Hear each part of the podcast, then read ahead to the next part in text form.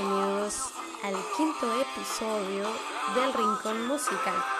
Quiero agradecer a mi audiencia por las buenas vibras y el que me incentiven a seguir en esta nueva etapa. Estos podcasts no solo son para los amantes del rap, sino para cualquier tipo de público. Así que espero que me sigan acompañando en este nuevo camino.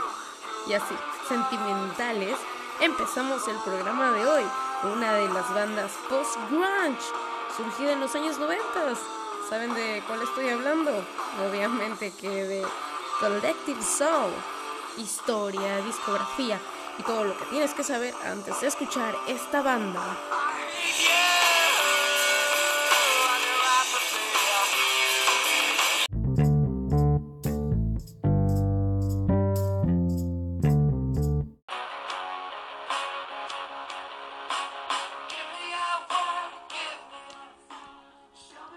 Collective Soul, una banda de rock alternativo proveniente de Georgia, Estados Unidos, y una de las bandas denominadas post-grunge más importantes surgidas en los años 90.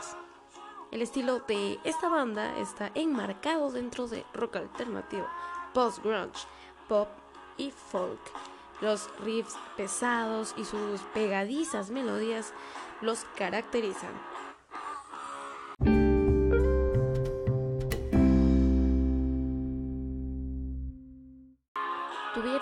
Su primer gran éxito a finales del año 1993 con el sencillo Shine. Justo suena de fondo la canción Shine. Fue muy difundido en MTV, las radios de todo el mundo, lo cual fue de ayuda para que la banda gane popularidad y venda millones de discos.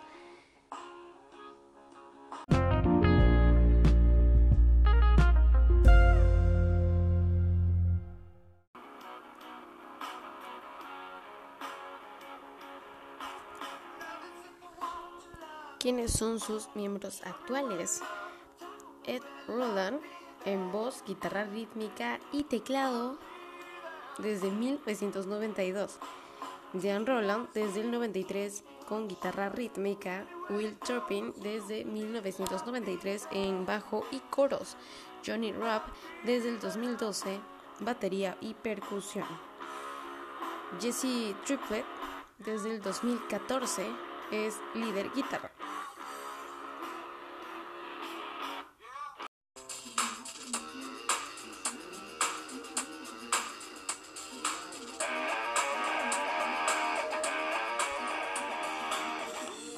Y empezamos con los inicios de la banda.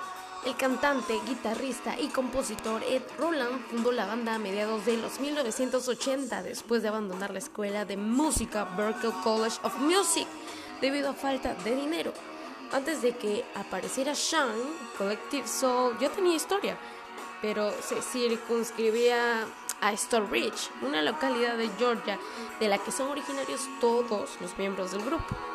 Ed Roland llevaba la música en la sangre, pero su familia de estricto orden religioso no veía en ello ninguna ventaja, pues su padre era sacerdote. Pensaba que esas cosas del rock y el pop no eran para nada positivas, como para un niño que recién tenía 10 años. Era inevitable que por la radio o televisión se viese, bueno, un clásico de Elvis o de Jerry Lee. Pero en lo posible, este tipo de sonido no era de buen agrado para la casa de los Roland. El disco que descubrió a Ed como músico fue nada más que los grandes éxitos de Elton John.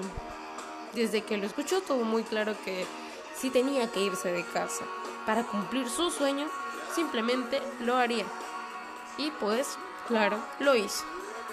Se fue a Boston en el Berklee College of Music, probablemente el sitio más adecuado para afianzar sus sueños aunque su decisión tuvo dos consecuencias importantes.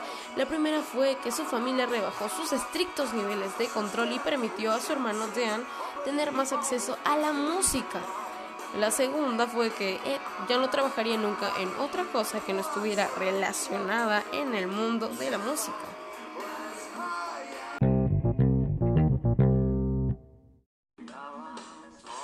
Cuando volvió a Stockbridge, el mayor de los hermanos Roland comenzó a trabajar en un pequeño estudio que, como mejor oferta para sus clientes, podía proporcionar grabaciones en 24 pistas. El estudio era propiedad del padre de Will, un amigo al que ya había conocido en los tiempos en los que Eddie y cantaban en el coro de la iglesia de su religioso padre. Will, por su parte, tenía gran amistad con Ross, desde que ambos coincidieran en, el, en los Boy Scouts, asociación que en la que Shane tocaba. Junto a, a ellos en la banda de música.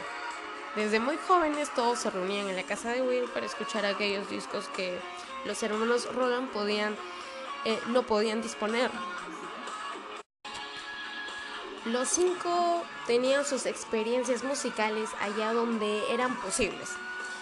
Ed fue el que más avanzó al pasarse muchas horas trabajando en el Real to Real Studios, grabando maquetas para grupos y aprendiendo a manejar todos estos artefactos llenos de luces y botones que caracterizan cualquier estudio de grabación. Junto a sus amigos y compañeros, irían grabando sus composiciones a lo largo de los días. Aquellos demos formarían luego hints, allegations and things left unsaid, comenta Rose se grabaron a lo largo de cuatro años a partir del 91. Estas canciones fueron el comienzo de Collective Soul, Ed, Shane y Rose. Junto con otros amigos trataron de ponerlas en directo, pero cuando las compañías iban dando sus negativas una tras otra, la cosa se desinfló y todo se acabó.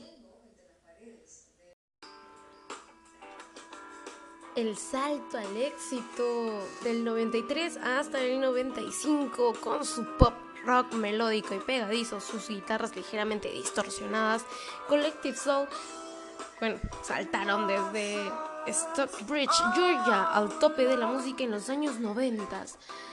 La banda no consiguió despertar el interés de ningún sello y un desanimado Roland abandonó todo en el 92 para realizar un demo con la esperanza de conseguir trabajo.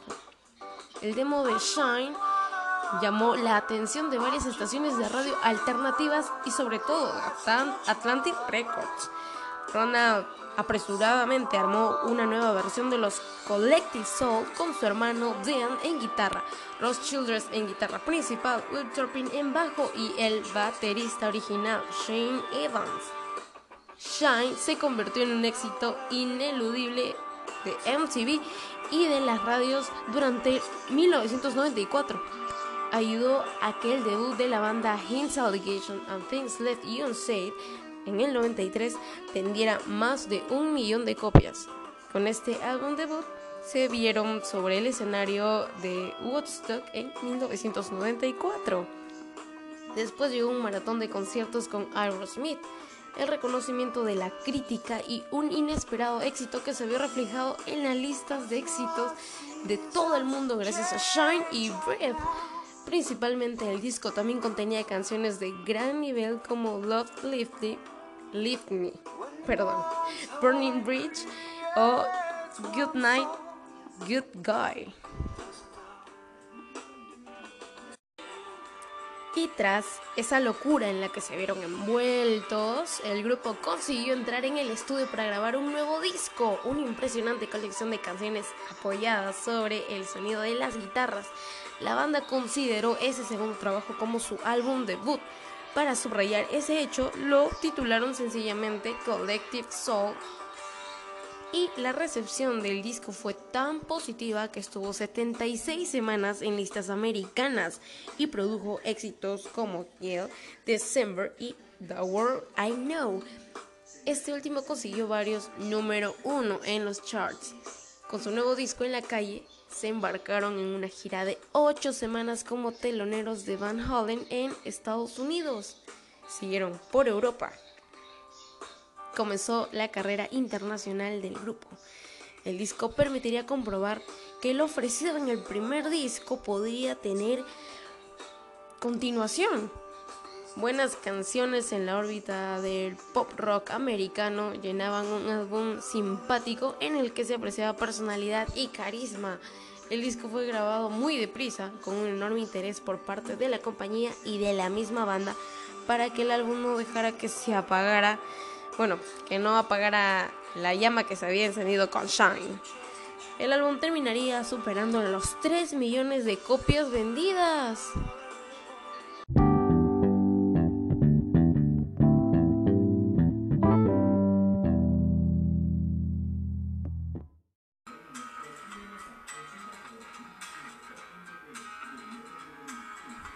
y cuáles fueron sus álbumes de estudio.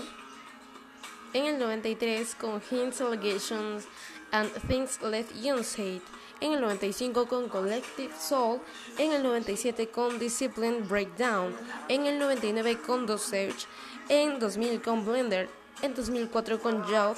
En 2007 con Afterwards. 2009 Collective Soul. See What You Started Be Continuing. En el 2015 Blood 2019 Recopilaciones 7 Year Each Greatest Hits del 94 al 2001. Álbumes en vivo From the Ground Up en el 2005, Home en el 2006, Live 2017. DVD Music in High Places en el 2001, Home en el 2006.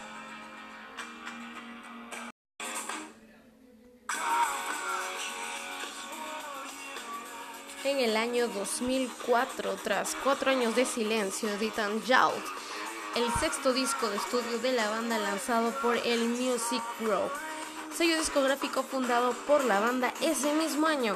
Jout se trata de una colección de 11 temas que parecen volver a ponerlos en estas sendas de riffs pegadizos de guitarra rítmica y coros constantes de Ed Roland, su líder y voz. El primer sencillo, Counting the Days, Así parece confirmarlo un tema poderoso, pegajoso desde el primer instante gracias a un insistente fondo de guitarra y esos versos repetitivos en eco tan característicos de la banda. Con Better Now y How Do You Love intentan continuar con la misma línea, la de sus inicios, pero sin dejar de crecer como banda ni perder la sincronización casi perfecta que hay entre los músicos. En mayo de 2005 lanzan un EP de 8 canciones titulado From the Ground Up, el cual cuenta con versiones acústicas de algunas de las canciones favoritas de la banda y además incluye una canción nueva titulada Jout. Durante este periodo, el baterista Shane Evans abandona Collective Soul. Es sustituido por el baterista de estudio Ryan Howe, quien se encargó de tocar con la banda durante la gira. Más tarde, sería eh, incluido dentro de la formación oficial de la banda. El séptimo álbum de la banda Afterwards, lanzado en agosto de 2007, fue coproducido por Anthony. No, y bueno, después de esto la banda tuvo una participación en The Tonight Show con Jay Deno a finales de agosto de 2007 para promocionar el álbum en donde tocaron Hollywood. A principios de septiembre la banda salió de gira junto eh, a Live y Counting Crows. La gira se llamó Triple Play Tour. En 2009 llegaría su octavo disco de estudio y su segundo homónimo, Collective Soul, el track rockero, Welcome All Again, fue el primer sencillo este álbum sería el último de Joel Coach en guitarra líder y de Cheney Brown en batería.